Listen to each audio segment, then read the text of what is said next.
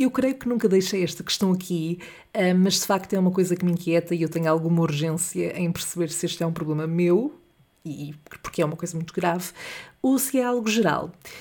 Eu, por acaso, ultimamente não tenho dormido com meias, mas sempre, sempre que o faço é inevitável. Na manhã seguinte, nada de meias. Eu não sei o que é que acontece aos meus pés durante a noite. Muitas vezes eu adormeço e acordo na mesma posição, mas as meias, nada. Nem vê-las. E depois é chato, porque eu tenho que andar a procurá-las quase no fim da cama.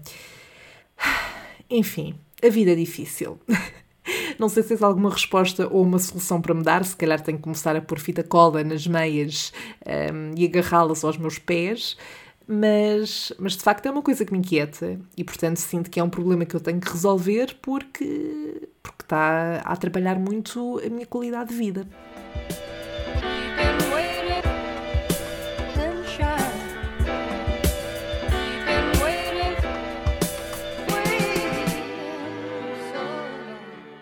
Alô, Sherry! Por favor, fica à vontade, senta-te, pede o teu coffee o habitual, não é? Agora que nos voltamos a encontrar para mais uma conversa de café. Entretanto, o dia dos namorados aconteceu, não foi? Eu não sei qual é que é a tua situação, se estás numa relação, se estás solteiríssimo ou solteiríssima. De qualquer das formas, eu espero que tenha sido um dia bonito, cheio de amor, sobretudo self-love, e que, acima de tudo, eh, seja assim todos os dias, não é? Já agora, partilha comigo se és do tipo que liga muito a este tipo de datas, se celebras sempre o Dia dos Namorados e outras festividades, ou se não ligas de todo e para ti um, um dia como o Dia dos Namorados é todos os dias, o que para mim também é o que faz mais sentido, não é? Um, isto no caso de estares numa relação, ou mesmo que não estejas, mas já tenhas estado. Ou mesmo que não tenhas estado, mas obviamente tenhas uma posição relativamente ao tema, que é completamente válido. Mas, e é aqui que eu quero chegar, Antes do Dia dos Namorados, celebrou-se o Dia Mundial da Rádio, 13 de fevereiro, é também o aniversário da minha avó paterna, um, e que no fundo, para mim, acaba por ser uma data muito mais. Uh, que me dá muito mais motivos para festejar e celebrar do que propriamente o Valentine's Day. E sim, eu sei que na altura em que este episódio sai já passaram pelo menos uns três dias desde o Dia Mundial da Rádio mas uh, eu creio que em nenhuma das outras temporadas tive a oportunidade de dedicar um episódio a este tema, ou seja, à rádio em si. Se calhar fiz e agora não me lembro, mas uh, por esse mesmo motivo eu decidi fazê-lo este ano, porque no fundo a rádio trouxe-me aqui.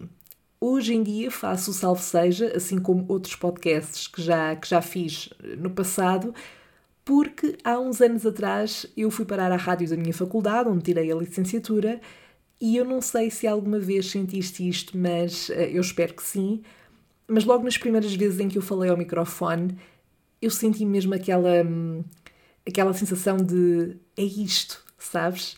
Uh, com muito para aprender, obviamente, que ainda tenho, claro, uh, mas que nessa altura ainda mais tinha. Mas aquela sensação de te sentires mesmo na tua praia, ainda que nunca tivesses experimentado fazer tal coisa, um, e fosse, no fundo, uma sensação muito natural. É como se. É tipo aquelas pessoas que naturalmente já cantam bem, eh, que depois até podem afinar isso, não é? Tendo aulas e etc., mas que por si só já cantam bem. Um, então é um bocadinho por aí. Sim, eu estou a comparar meu, uh, os meus dotes na rádio, ou nesta, nesta área, nesta profissão, com pessoas que cantam muito bem. Epá, pronto. E foi engraçado porque um dos motivos que me levou a escolher a faculdade onde eu tirei a licenciatura foi precisamente o facto de eles terem vários núcleos com atividades relacionadas com a área da comunicação social, sendo que aquele que sempre me chamou mais a atenção, e eu até seguia a página da rádio uh, antes de entrar na faculdade, um, era precisamente então a rádio. E, portanto, mal eu comecei as aulas, uh, logo no início eles tinham lá umas bancas lá fora para apresentar os núcleos e a rádio foi o primeiro e o único até, assim, nos primeiros tempos, acho eu, no qual eu me inscrevi logo uh, e comecei logo por fazer vários programas na altura. E pronto, desde aí passaram uns anitos. Um, a rádio tem estado sempre muito presente na minha vida. Uh, já estava antes, mas começou a estar muito mais, de diferentes formas. E uh, tem estado presente, sendo que eu já estive tanto do lado de quem quem é locutor, não é? De, de locutora, mas também e sobretudo como ouvinte. E portanto, quando eu digo que a rádio tem uma grande presença na minha vida, um, eu, eu, todas as manhãs ouço rádio, logo nas primeiras horas do dia de trabalho. É quase como uma rotina, é quase como aquele. Há pessoas que vão treinar, que era uma coisa que eu também um dia gostava de vir a fazer, uh, mas há pessoas que vão correr, vão treinar antes de começarem o seu dia de trabalho, logo muito cedo. Uh, eu tenho como rotina, uh, portanto, estou a ligar-me, não é? Ao computador e etc. E ponho a rádio a dar, estou a ouvir a emissão das manhãs. Uh, porque a rádio é isto, não é? A rádio é a companhia, é a voz amiga que conforta, que faz rir, que também faz chorar quando passa aquela música tipo slow jam ou quando passa um testemunho de alguém com uma história uau um, e que nos toca na alma e no coração. Mas é também a rádio que nos diz o que está a acontecer no mundo e que, acima de tudo, está sempre lá um, quando nós precisamos. E desculpa-me se eu estou a ser demasiado nhonhó. eu sei que não estamos habituados a isso aqui, só no fundo a rir da minha desgraça, mas já lá vamos, já lá vamos, que eu não te falho, ok? Um, mas claro que, embora a maior declaração de amor que se possa fazer à rádio é continuar a mantê-la nas nossas vidas, seja quais forem as formas que ela tenha, seja online, na telefonia, nas rubricas que são colocadas em vídeos no YouTube, eh, nos YouTubes desta vida e afins, mas, e acima de tudo, sempre a rádio. Falando muito numa perspectiva pessoal, a rádio pode ser eh, o meu sonho, se quisermos colocar assim, ehm, ou um dos meus sonhos, uma das minhas grandes ambições, mas é, acima de tudo, como já disse, uma companheira. E, portanto, ainda que uh, com algum delay, o certo é que a rádio deve ser celebrada todos os dias, quer por aqueles que a fazem acontecer, quer por aqueles que a ouvem, e por isso, viva a rádio! Ora, lameche-se à parte, que eu não estou cá para isto. Como alguns de vós já devem saber, aqui Sandra Faria uh, já trabalhou durante um período não muito longo, uh, foi apenas um ano, mas uh, tive a oportunidade de trabalhar na rádio, neste caso como jornalista, e eu já contei aqui uma ou outra peripécia dessa minha experiência, mas não contei tudo. E deixa-me começar por dizer aqui uma coisa, um, e aliás, garantir-te algo que, que eu vivi na pele, que é quando alguém está na posição eh, de quem está do outro lado, quando sente na pele aquilo, aquilo que os profissionais, não é, da comunicação social neste caso, uh, passam diariamente, um, a empatia que nós ganhamos por essas pessoas aumenta muito. Por exemplo, quando eu às vezes vejo um jornalista na televisão ou até na rádio a enganar-se, aquilo que sinto e aquilo que vejo é logo uma, uma tendência imediata da maior parte das pessoas a, a, para julgarem, para dizerem que ai meu Deus é um mau jornalista, já não se fazem jornalistas como antigamente, o jornalismo de hoje é uma merda, uh, que mau profissional. Um, e se calhar, atenção, se calhar se eu nunca tivesse trabalhado na área ou estudado sequer, um, também provavelmente teria menos sensibilidade ou teria uma maior. Um, inclinação para apontar o dedo e julgar. Uh, mas depois de, como estava a dizer, ter estado na pele de quem trabalha nesta área e sobre esta pressão, sobre muitas vezes, um, ou seja, no fundo, muitas vezes estar num contexto também em que tem, em que, tem que se improvisar. Um, o facto é que a minha solidariedade é imensa com as peripécias uh, que às vezes acontecem, sobretudo quando se está em direto. E eu nunca trabalhei em televisão, mas a minha empatia até chega a ser maior por quem trabalha nessa, nesse meio. Porquê? Porque o nível de exposição é tão maior. Claro que hoje com as redes sociais, mesmo que uma pessoa trabalhe na rádio, eh, é muito fácil as pessoas associarem a cara à voz. Eh, mas na televisão não há mesmo volta a dar, portanto eh, há uma exposição inevitavelmente muito maior. Mas o ponto aqui é que um erro não faz de ninguém automaticamente mal profissional. Só prova que a pessoa é humana, não é um robô, ninguém é. é deixo aqui esta novidade para quem ainda não soubesse. Epá, e acontece. Acontece em qualquer área. A questão é que há, há certos uh, setores, há certas áreas em que a exposição, lá está, é muito maior. E, portanto, passando este beca-beca à parte, isto para dizer que, uh, depois de ter passado por algumas situações constrangedoras uh, e que correram menos bem, a minha percepção e sensibilidade para com os profissionais de, da área da comunicação mudou e aumentou, claro. E portanto, sim, é óbvio que eu também cometi erros quando estava na rádio, não porque quis, mas porque, ponto número um, estava a aprender, ponto número dois, acontece. E, sobretudo, em casos em que se tem que improvisar ou que surge uma notícia de última hora, por exemplo, a probabilidade para algo correr mal tende a ser maior. Mas vamos lá começar com algumas das peripécias que. Uh, eu, que eu, que eu vivi uh, quando estava na rádio, mas que acredito que seja muito comum ou muito relatable para as pessoas que trabalham neste meio, um, e uma delas, uma das maiores, diria eu, um, remete para quando eu fazia madrugadas. Portanto, aqui vários pontos. Uh, primeiro, fazer madrugadas era tinha uma coisa boa, que é para quem está a começar e, e nunca esteve em direto, sozinho, etc., guiar uma emissão, ou neste caso, noticiários, uh, fazer madrugadas é bom porque não quer dizer que ninguém, que ninguém esteja a ouvir, há sempre pessoas que estão na rua, no carro ou assim a ouvir uma rádio a essa hora, who knows, mas em termos de mancha de, de população que, que houve a essas horas é muito menor. Uh, e portanto, no caso de haver ali alguma coisa que corre mal, que há muito essa probabilidade, o impacto que tem não é tão grande. Uh, e, portanto, tem esse aspecto positivo. Agora, tem algumas coisas chatas, nomeadamente os horários desfasados, ou seja, eu quando fazia madrugadas, eu chegava à redação por volta das 11 da noite, um, começava pouco depois a, a, a preparar a, a emissão, o primeiro noticiário e começava, se não estou em erro, ou à meia-noite e meia, já não me recordo, ou então no noticiário da uma da manhã e depois o meu último noticiário era às seis e meia. Portanto, eu fazia de meia a meia hora noticiários. Uh, durante essas horas todas estava sozinha na redação durante toda a noite. E portanto, aquilo depois com, com o hábito acabava por passar bem, só que eu chegava a casa depois, era engraçado porque eu ia no comboio e havia pessoas que estavam a apanhar o mesmo comboio para ir trabalhar e eu tinha acabado de sair do trabalho e portanto ia dormir. Uh, chegava a casa, fechava o store, era de dia, uh, fechava o store para ficar às escuras e depois dormia até para aí às 3, 4 da tarde, uh, ou um bocadinho menos. e nessa altura eu estava a tirar um mestrado, portanto eu lembro-me que havia muitos dias em que eu acordava às 4 e depois ainda ia para Lisboa outra vez, ia ter aulas e depois seguia para a redação. E portanto era um bocadinho cansativo.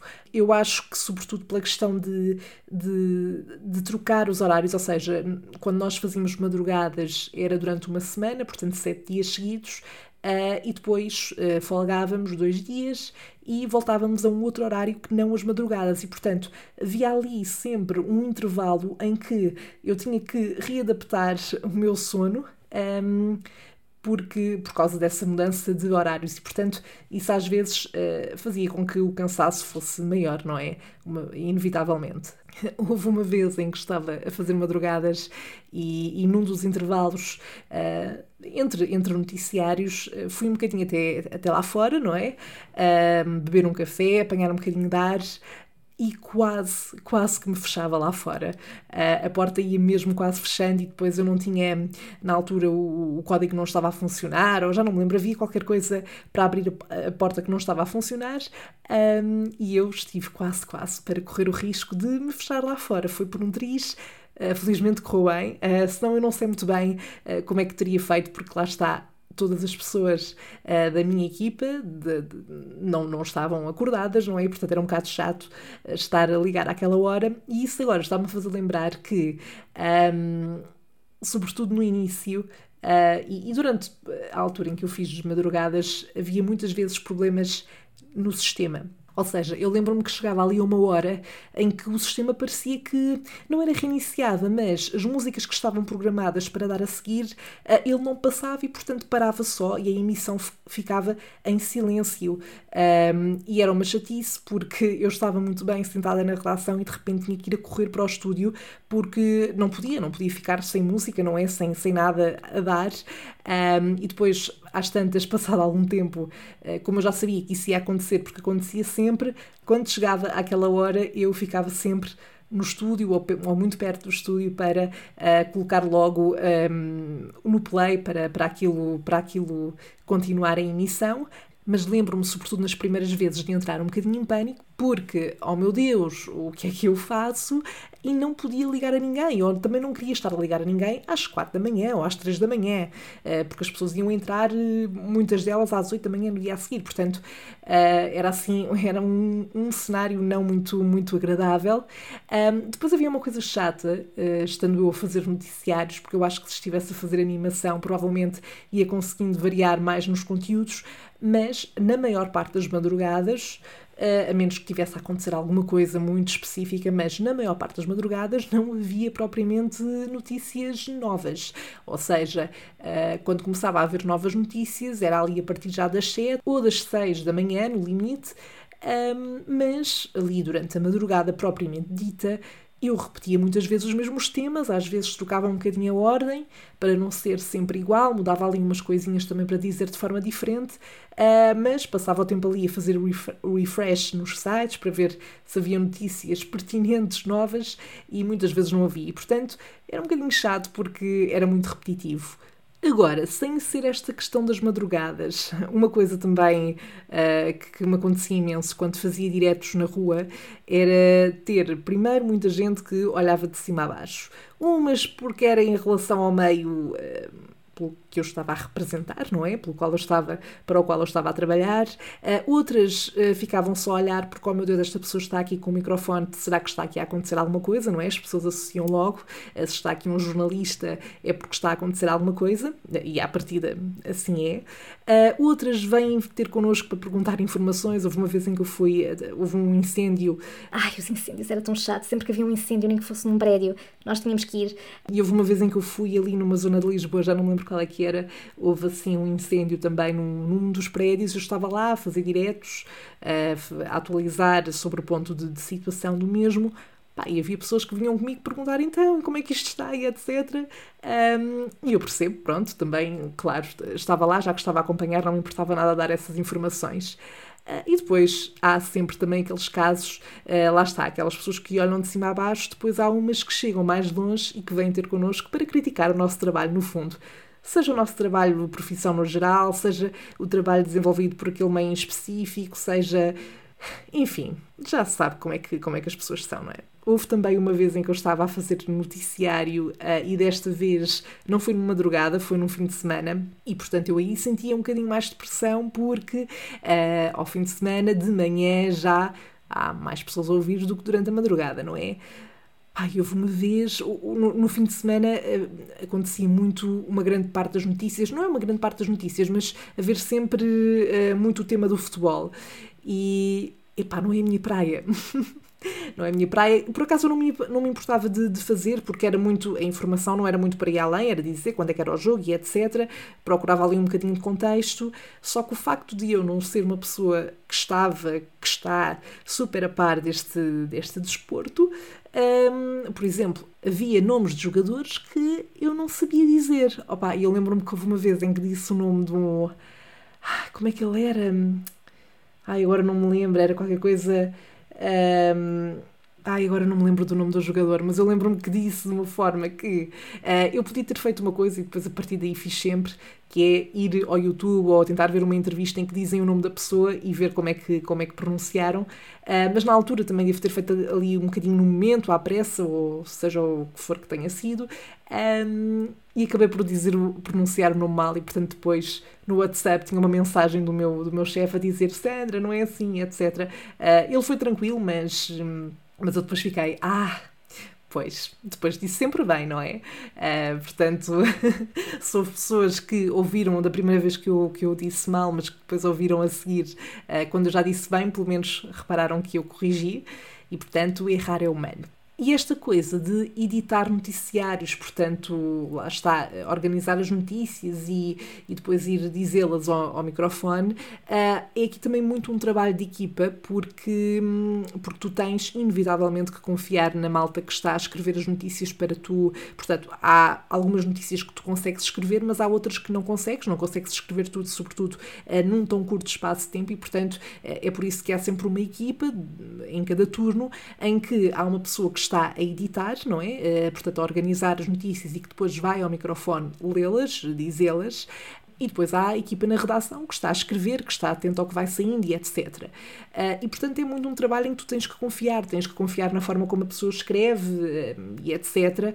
Mas o pior é mesmo quando são situações à última da hora, uma notícia uh, que saiu à última da hora e faltam dois minutos para, para ir para o ar e portanto alguém tem que escrever uma coisa muito rápida para eu conseguir, eu neste caso que estivesse a editar, conseguisse um, dar essa notícia logo no, nesse noticiário. E, portanto, às vezes, quando é em cima da hora, ainda há a probabilidade de ver ali uma gralha ou uma informação que não está bem, que não foi tão bem absorvida e etc. É o problema deste, desta imediatez e desta rapidez um, que é muito natural, não é? Neste, nestes contextos.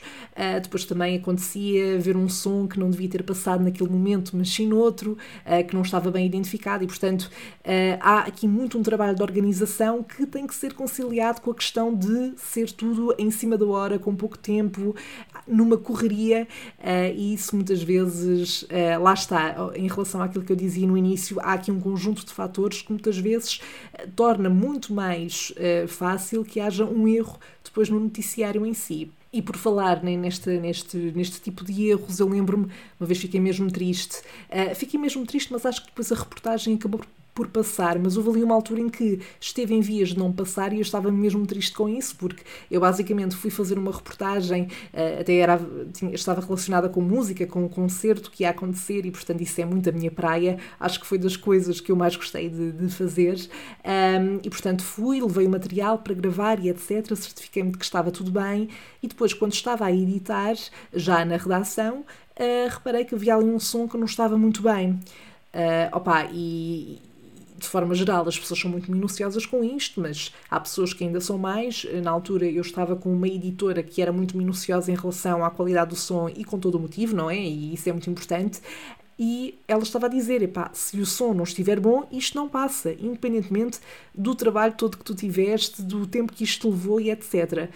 E isso é muito devastador, porque são horas de trabalho. Um, eu estava entusiasmada também por aquilo passar. Acho que era a primeira vez que a minha voz também ia surgir na rádio, se não me engano, ou, ou uma das primeiras vezes. Era um trabalho que eu tinha feito, que tinha gostado de fazer e esteve quase para não passar, mas depois lá passou e, e pronto, teve um final feliz, uh, mas, mas, mas foi um exemplo de que muitas vezes basta ver um, um pormenor técnico neste tipo de situações para um trabalho uh, que levou horas nem sequer chegar a ser eh, publicado. E isto também acontecia de me pedirem às vezes para fazer certos trabalhos assim mais, mais longos, que levavam pesquisa, que levavam entrevista a pessoas, e depois não entravam nos noticiários porque surgia outra coisa, porque afinal não faz sentido. Um, e isso era muito frustrante, mas é muito comum uh, acontecer. É claro que depende depois da pessoa que está a editar e da organização, mas aconteceu uma outra vez e era muito, era um bocadinho frustrante, um bocadinho grande. Para terminar, lembrei-me também que houve uma vez em que tive que fazer uma entrevista sobre religião, ainda por cima. Uh, entre, entre fazer uma entrevista sobre desporto ou religião, vem ao diabo e escolha. Quer dizer, uh, eu acho que prefiro a da religião, uh, acaba por, se calhar, interessar mais, mas, mas pronto, mas acho que é sempre um tema delicado, não é?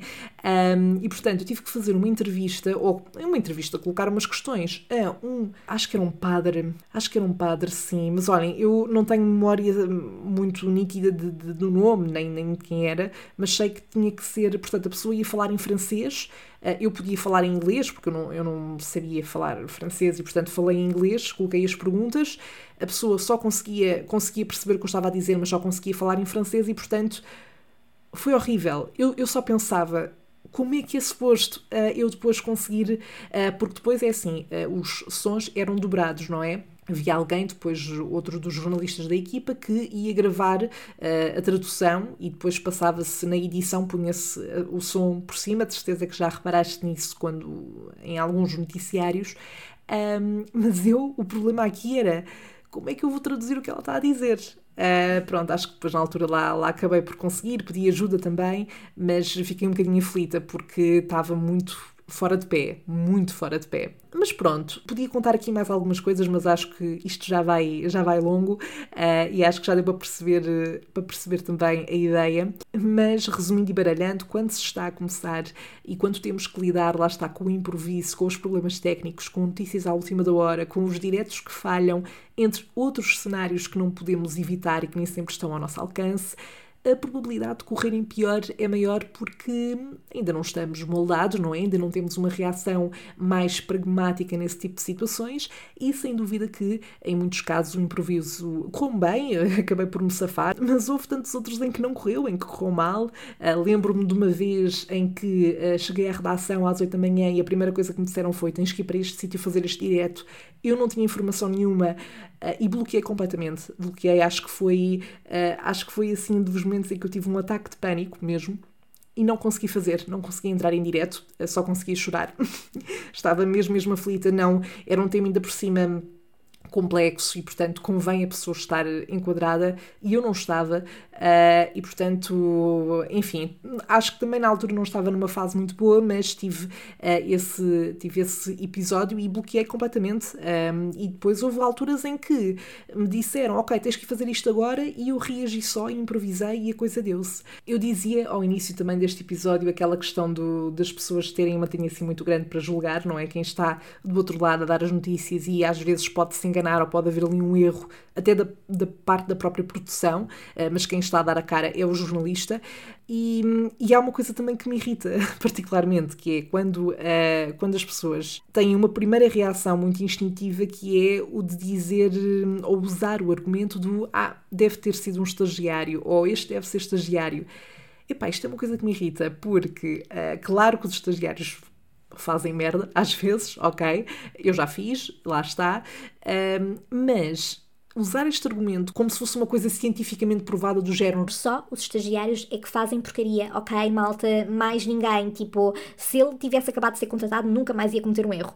Epá, não. A verdade é que qualquer pessoa, independentemente da sua experiência, pode cometer erros de vez em quando, até porque lá está, há vários fatores em jogo. A pessoa está a apresentar um telejornal um noticiário na rádio, um, tem sempre uma equipa de, de, produção e de outras pessoas que escrevem notícias para ela, e portanto, muitas vezes é difícil filtrar tudo e garantir que não escapa nada. E sem dúvida que tendo tido esta experiência na área, eu ganhei muito mais uma empatia nesse, nesse sentido.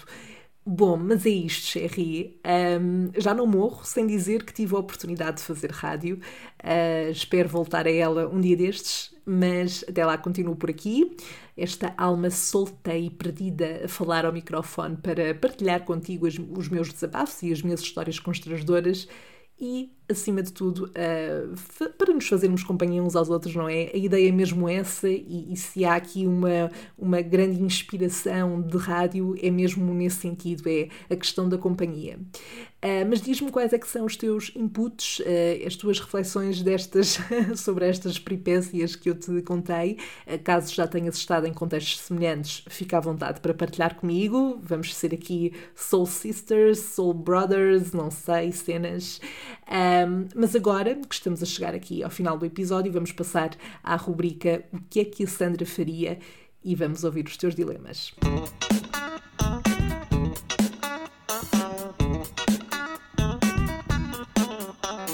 Ora, o dilema deste episódio foi enviado pela Elsa Mendes. A Elsa é a autora da página A Resmungona e, portanto, é também a responsável pelas ilustrações bem giras que ela tem nesta página e que são muito relatable, são muito. Um, ok, isto sou eu nesta ilustração. Portanto, passa por lá, espreita, tenho a certeza que te vais identificar com muitas das, das imagens, das ilustrações também. E a Elsa quer saber o que é que a Sandra faria se recebesse uma carta a dizer que tinha entrado em Hogwarts. Bom, a primeira coisa que me veio à cabeça, mas logo, é um, eu teria que ligar ou mandar uma mensagem de áudio no WhatsApp à minha melhor amiga e perguntar: Bitch, também recebeste a carta? Isto porquê? Porque ela também é muito fã de Harry Potter. Aliás, até foi um pouco por ela que eu decidi ver a saga toda há coisa de uns dois anos uh, e à qual me rendi, como já sabemos, não é? Como eu já disse aqui, e portanto eu acho que essa sem dúvida seria a minha primeira reação. Eu acho que teria também mixed feelings, uh, por um lado entusiasmo e por outro iria ficar assustada porque epá, aquilo é intenso, não é? Aquilo é muito intenso. Um, eu queria bué dizer que seria tipo Hermione, uh, mas eu não me estou a ver uh, sobreviver a certas coisas.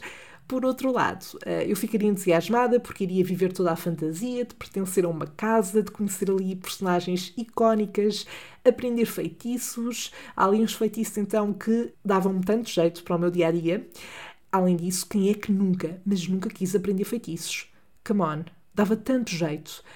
Mas pronto, eu acho mesmo que só valia a pena se essa minha amiga viesse comigo também, mesmo que ficássemos em casas diferentes. Um, e supostamente, de acordo com os, testes, com os testes que nós já fizemos na internet, ela é Gryffindor e eu sou Ravenclaw. Mas eu acho que nós passaríamos o tempo todo juntas, de qualquer forma, portanto, uh, isso não seria de todo um entrave. E é isto. Acho, acho que é esta a minha resposta. Acho que a primeira coisa que eu faria seria esta. Bom, dito isto, eh, nós despedimos-nos por agora, mas voltamos a encontrar-nos na nossa próxima conversa de café. E até lá, já sabes, podes sempre interagir comigo pelas redes sociais e enviar por lá também os teus dilemas, salvo seja podcast, no Facebook e no Instagram e também podes ouvir todos os episódios anteriores nas tuas plataformas favoritas. Fica à espera de saber quais é que são as tuas reflexões sobre, sobre este episódio e também qual é que seria a tua resposta a este dilema que a Elsa colocou. Nós falamos em breve mas até lá, bye!